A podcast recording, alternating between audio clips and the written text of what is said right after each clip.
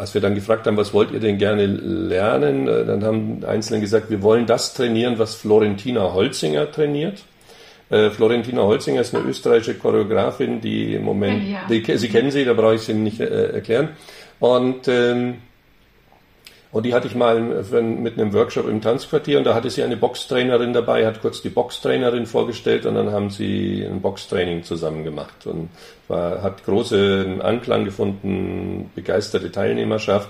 Tatsächlich hat aber Florentina Holzinger das gar nicht unterrichtet, sondern selbst das Training mitgemacht und äh, dann auch gesagt, dass das was ist, was sie regelmäßig trainiert. Also haben wir gedacht, äh, nehmen wir gleich das Original und suchen hier in München äh, äh einen Boxtrainer oder eine Boxtrainerin, äh, die auch Erfahrung mit Tanz haben. Herzlich willkommen bei Ananda. Das ist der Podcast von Yoga Aktuell. Ein Podcast für deine Glückseligkeit für das Glück, das durch deinen Körper fließt, für den sinnlichen Genuss, der dich über den Körper hinausführt, mit Inspirationen für deine Yoga-Praxis auf der Matte, in der Küche, bei der Arbeit und in Beziehungen. Wir inspirieren dich mit Mikropraktiken, Gesprächen, Klängen, Worten und Interviews. Ich bin Julia Johansen und führe dich durch den Ananda Podcast. Herzlich willkommen im November und in dieser Episode, in der ich drei verschiedene Gäste eingeladen habe. Sie haben alle eines gemeinsam. Sie sind mit der Tanzwerkstatt Europa verbunden und da habe ich sie auch kennengelernt. Die Tanzwerkstatt Europa, die findet jedes Jahr im Sommer in München statt. Wenn ihr den Podcast regelmäßig hört, dann wisst ihr, dass ich jedes Jahr da bin, weil ich den Tanz liebe und vor allem die Verbindung von Yoga, Tanz und Embodiment.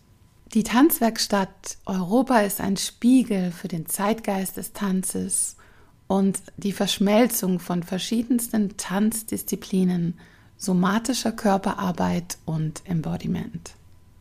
Zehn Tage lang werden dort Tanz- und auch Yoga-Workshops für Profi- und Amateurtänzerinnen angeboten. Diese Episode führt euch im wahrsten Sinne des Wortes ein bisschen über die Yogamatte und die Yogawelt hinaus. Ich spreche mit Walter Heun, dem Leiter der Tanzwerkstatt Europa, der sie schon 1991 gegründet hat.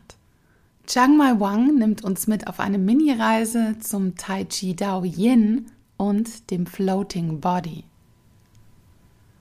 Die Tänzerin und Pädagogin Susanne Schneider hat ihre Masterarbeit über kinästhetische Empathie geschrieben und darüber erzählt sie uns etwas. Und es geht auch um das Unterrichten als eigenständige Form der Kunst.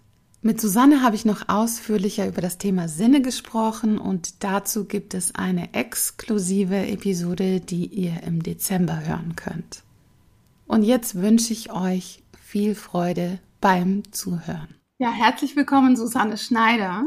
Wir haben uns kennengelernt bei der Tanzwerkstatt Europa und da hast du einen Workshop geleitet, Contemporary Dance for Golden Ages.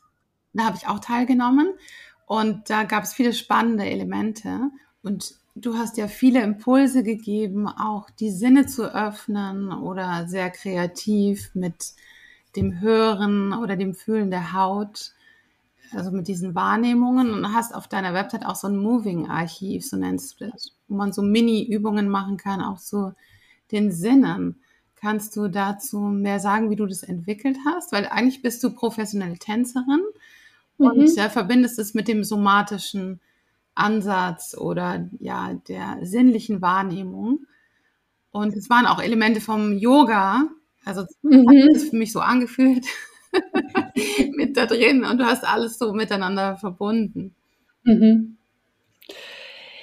Genau, also ähm, in meiner Arbeit als Tänzerin bin ich in Proben äh, häufig über das Wort äh, Connection gestolpert.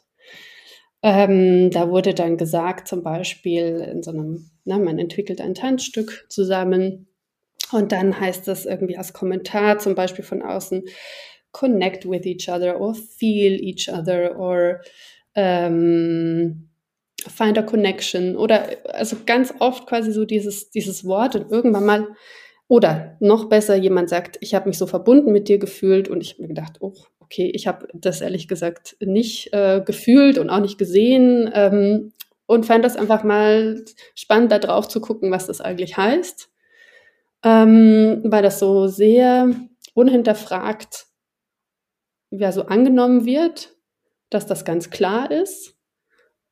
Ähm, und ich habe dann äh, im Rahmen meiner Masterarbeit eben quasi ein ja, wissenschaftliches Pendant dazu gefunden, und zwar das der kinästhetischen Empathie, und habe mich da einfach mehr mit ähm, beschäftigt. Und da gibt es natürlich wahnsinnig viele ähm, Konzepte, aber ich fand eins sehr spannend von einer Tanzwissenschaftlerin oder einer Researcherin, die in London ähm, lehrt.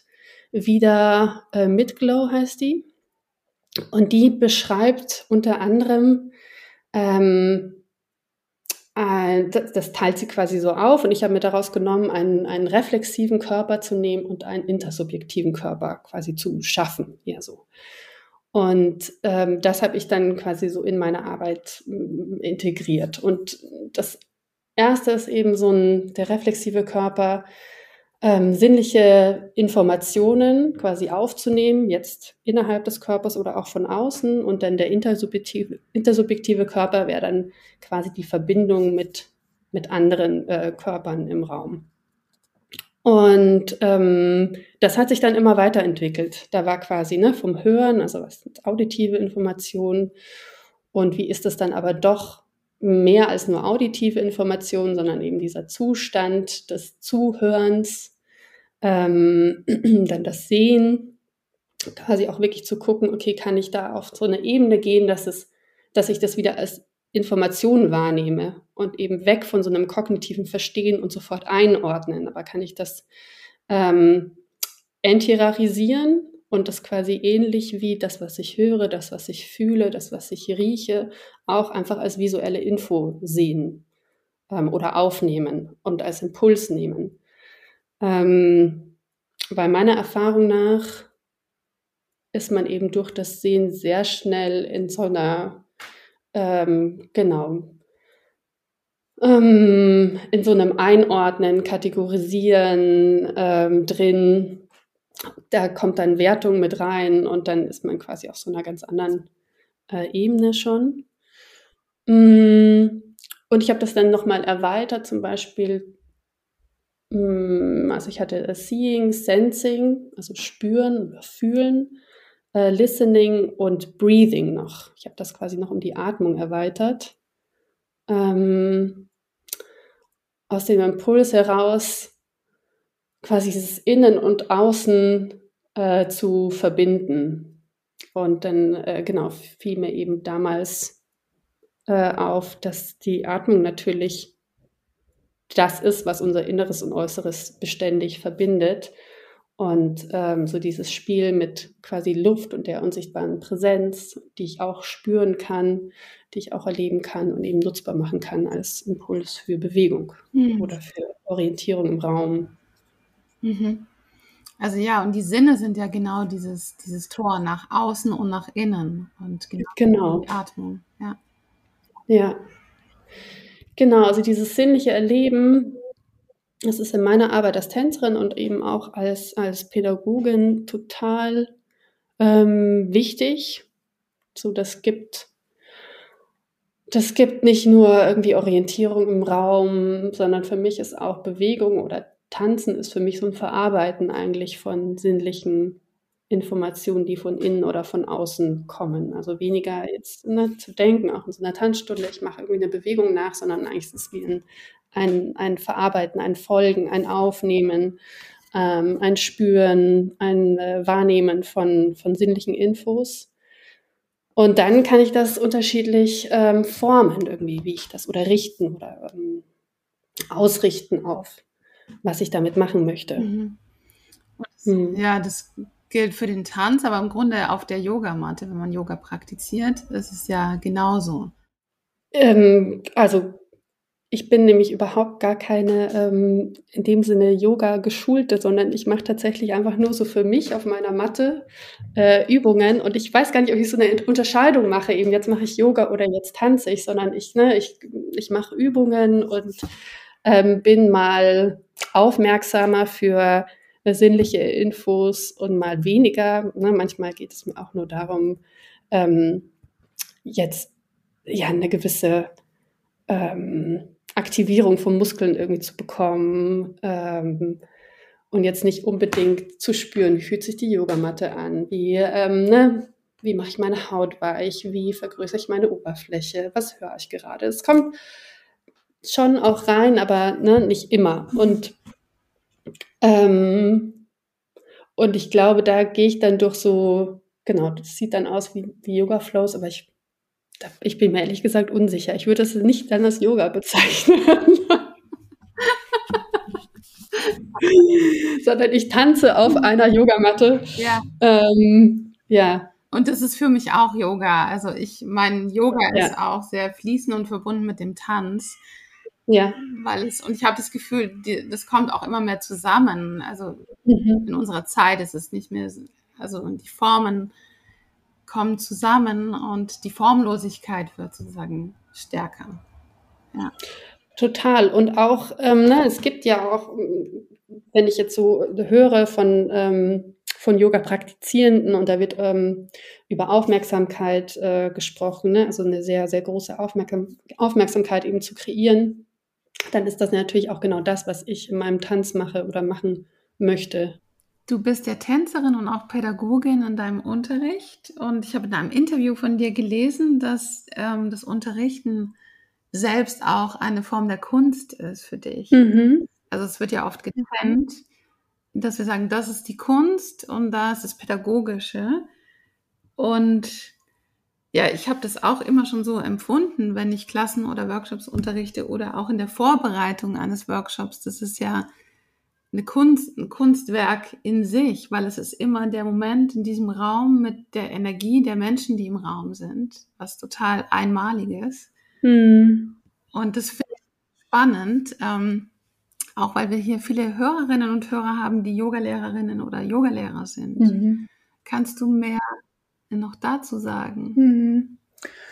Also ich empfinde auch jede Stunde, die ich gebe und jeden Workshop als wie so eine Art äh, Mini-Performance ähm, die, wie du auch schon gesagt hast, ja äh, einmalig ist mit den TeilnehmerInnen, die da im Raum sind.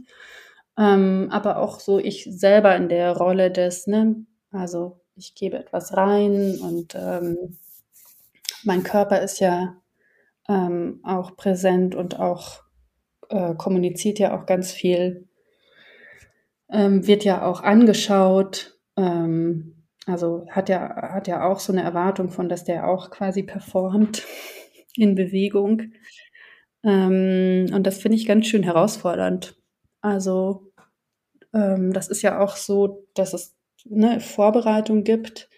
Ähm, aber ich habe immer das Gefühl, naja, der eigentliche Moment quasi, der, der ist ja dann ähm, in, in, in dem Moment der, des Unterrichtens. Und der zeigt sich dann oft auch nochmal wieder ganz anders und dann ist die Vorbereitung eh quasi jetzt, also nicht, nicht umsonst natürlich, aber da muss man dann auch nochmal ähm, abändern. Ne? Das kennt wahrscheinlich eh auch jeder, der unterrichtet. Und mit dem äh, künstlerischen, genau, aber ich, ich finde oft, ähm, ja, wird dem gar nicht so gerecht, ehrlich gesagt, ähm, den Anforderungen, was so, was es heißt, zu unterrichten. Und ähm, dass ja da auch ganz viel ähm, Recherche reinkommt. Also das, was ich jetzt gerade ähm, erzählt habe, diese künstlerische Recherche, die ich gemacht habe, ähm, zum Beispiel zum Thema Arten oder Luft oder äh, zu den Sinnen, das ist ja, das ist ja Teil meines Unterrichts. Ähm, und ich weiß da nur so in meiner Arbeit als Tänzerin, dass da ja auch mal ganz viele Impulse quasi in meinen Unterricht geflossen sind ähm, und sich das deshalb auch immer so angefühlt hat, dass das, was ich ähm, gemacht habe, zum Beispiel in der Probe für ein neues Tanzstück oder in einem Tanzstück, was so ganz klar als Kunst äh, deklariert wird, Das hat sich dann aber auch in meinem Unterricht wiedergefunden und da war das dann aber, quasi wird das dann oft gar nicht so gesehen. Aber eigentlich ähm, äh, ist der Unterschied gar nicht so groß. Und deshalb sage ich immer so, ich möchte gerne auch diese diese Grenzen äh, aufweichen, auch so, dass ähm, es gibt quasi diesen Moment auf der Bühne und es gibt den Moment im Studio und eigentlich unterscheiden die sich gar nicht so viel.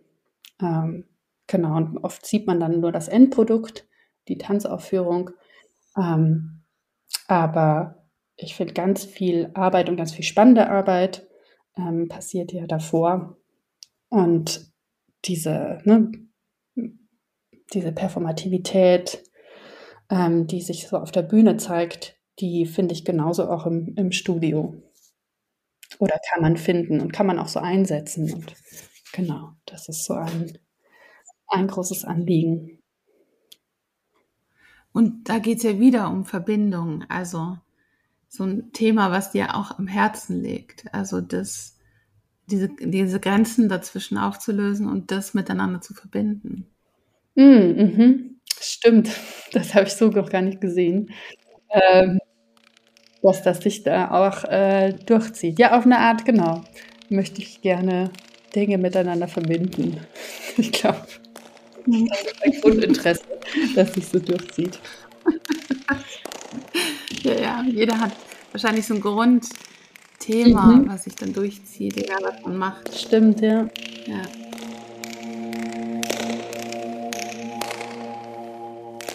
jetzt ist so eine neue Phase. Ne? Also die, die diesjährige Tanzwerkstatt war quasi wie die Stunde Null für uns. Wir haben viele Dinge probiert, äh, die wir sonst nicht ver äh, versucht haben. Ähm, wir haben äh, auch äh, Begegnungen gemacht mit Leuten in der Tanzszene. Wir haben die gesamte Tanzszene in München mal eingeladen, dachten, da kommen bestimmte Leute, die sind aber dann nicht gekommen. Dafür eine komplett neue Generation, von der wir gar nichts wussten, die ist scheinbar in den letzten drei Jahren zugewandert. Und die hatten dann auch wieder interessante Vorstellungen. Äh, vielleicht ein kleines äh, lustiges Beispiel. Als wir dann gefragt haben, was wollt ihr denn gerne lernen, äh, dann haben Einzelne gesagt, wir wollen das trainieren, was Florentina Holzinger trainiert. Äh, Florentina Holzinger ist eine österreichische Choreografin, die im Moment, ja. die, Sie kennen sie, da brauche ich sie nicht äh, erklären. Und ähm, und die hatte ich mal mit einem Workshop im Tanzquartier und da hatte sie eine Boxtrainerin dabei, hat kurz die Boxtrainerin vorgestellt und dann haben sie ein Boxtraining zusammen gemacht und war, hat großen Anklang gefunden, begeisterte Teilnehmerschaft. Tatsächlich hat aber Florentina Holzinger das gar nicht unterrichtet, sondern selbst das Training mitgemacht und äh, dann auch gesagt, dass das was ist, was sie regelmäßig trainiert. Also haben wir gedacht, äh, nehmen wir gleich das Original und suchen hier in München äh, äh, einen Boxtrainer oder eine Boxtrainerin, äh, die auch Erfahrungen mit Tanz haben. Und äh, das haben wir dann im Mariposa Studio gefunden. Da war die Jeanette Metzger hingegangen und hat dann äh, sich das auch mal angeschaut dort und äh, da haben wir eine echte Entdeckung gemacht. Da freue ich mich sehr drüber. Aha. Und dann haben wir natürlich auch festgestellt, dass Yoga für Tänzer, obwohl die Tänzerinnen und Tänzer eigentlich fast alle Yoga machen mittlerweile, ist im Rahmen unserer Tanzwerkstatt als Format vielleicht ein bisschen schwierig, weil Tänzerinnen und Tänzer, die herkommen, um etwas Neues zu lernen, gehen dann nicht in einen Yoga-Workshop, weil sie sagen, das mache ich sowieso zu Hause, sondern wollen eine neue Technik lernen, wollen eine neue äh, choreografische Arbeitsweise kennenlernen und dadurch machen wir uns quasi selbst Konkurrenz. Und äh, über das Format Yoga denken wir eigentlich jedes Jahr komplett neu nach äh, dieses Jahr haben wir mal versucht, mit äh, Yoga-Lehrerinnen äh, zu arbeiten, die im Internet sehr präsent sind, um mal zu schauen, ob das was im, im Analogen äh, verändert. Stellen wir auch nicht fest, dass das äh, großen Einfluss hat. Also äh, vielleicht sind die Leute, die im Internet Yoga machen, dann nicht die, die bei der gleichen Dozentin auch analog das Ganze machen würden. Ähm, das hängt vielleicht auch mit unserer Lebensform zusammen, äh, dass wir viel mehr äh, jetzt vielleicht auch durch die Pandemie bedingt gewohnt sind, zu Hause zu machen. Ich weiß es nicht, wir suchen noch die Ursachen. Herzlich willkommen, Chiang Mai. Schön, dass du hier bist. Ich freue mich. Wir haben uns kennengelernt bei der Tanzwerkstatt Europa. Da habe ich bei dir einen Workshop mitgemacht, Tai Chi Dao Yin. Mhm. Und das war was ganz Besonderes und auch anders als das Tai Chi, was ich sonst so kannte. Also es war sehr, sehr geschmeidig, sehr weich und du hast es auch genannt wie Schwimmen. Wir hatten dann eine Aufführung zum Schluss und du hast gesagt, so es ist jetzt, so wird es ein Schwimmbad hier. Ja. Yeah. Also als Bild, weil es sehr viel mit dieser Geschmeidigkeit des Wassers zu tun hat. Mhm. Mhm. Kannst du kurz erzählen, was dieses Spezielle an dem Stil ist, den du unterrichtest? Und du nennst es auch den Floating Body, the Floating Body, also der fließende Körper, weil es ganz viele geschmeidige, runde, kreisende, spiralförmige Bewegungen gibt. Mhm. Eigentlich diese Floating Body, ich habe es für meine Tanzunterricht äh, äh, Name gegeben, weil durch diese Tai Chi Dao in Erfahrung, diese fließende Bewegungen, ich habe versucht, mit meiner Tanzerfahrung zusammen kombinieren. Und natürlich, diese Floating ist sicherlich von Tai Chi Dao in. Und äh, du, du, hat, du warst auch dabei durch die Übungen. Ich glaube, du hast auch das äh, äh, Spül dass diese mhm. fließende, nicht, nicht nur körperlich, sondern von Energie hier, so mhm. durch Körper ähm, fließen kann. Ja. Ja, ja, man spürt das, das Qi, wie das fließt. Also es sieht von außen so klein aus, als würde man nicht viel machen, aber es ist so eine tiefe, intensive äh, mhm. Praxis, ja. weil sich so viel Energie bewegt, äh, bewegt ja. wird im Körper. Du hast vorher gesagt, so, de, über Wasser erzählt. Es ist tatsächlich so, Energie kann, ist wirklich wie Wasser, kann sehr sanft und ruhig sein. Aber wenn die, wenn man weiter aufbaut, kann er auch ganz stark wie Tsunami wahrscheinlich wie übertreibt. Aber wenn man ein bisschen an Wasser beobachtet, nur im Fluss, kann manchmal äh, ruhig sein, aber kommt dann wieder die große Welle. Und ich war sehr inspiriert von, von vielen Elementen und Übungen, so dass ich die jetzt in meine Yoga-Praxis integriere. Weil manche kleine Übungen sind so toll und effektiv und passen auch zum Yoga. Und die eine Übung, die mir auch sehr gefällt und die ich weiter praktiziere, ist, dass man im Yogasitz sitzt und man nimmt ein Bein in den Arm. Also was ähnliches kennen wir auch im Yoga und kreisen dann den Fuß in der Luft, nicht nur den Fuß, sondern auch die Zehen und zwar ganz langsam. Und du hast auch gesagt, diese Übung ist ganz heilsam bei Fußproblemen. Ja. Genau.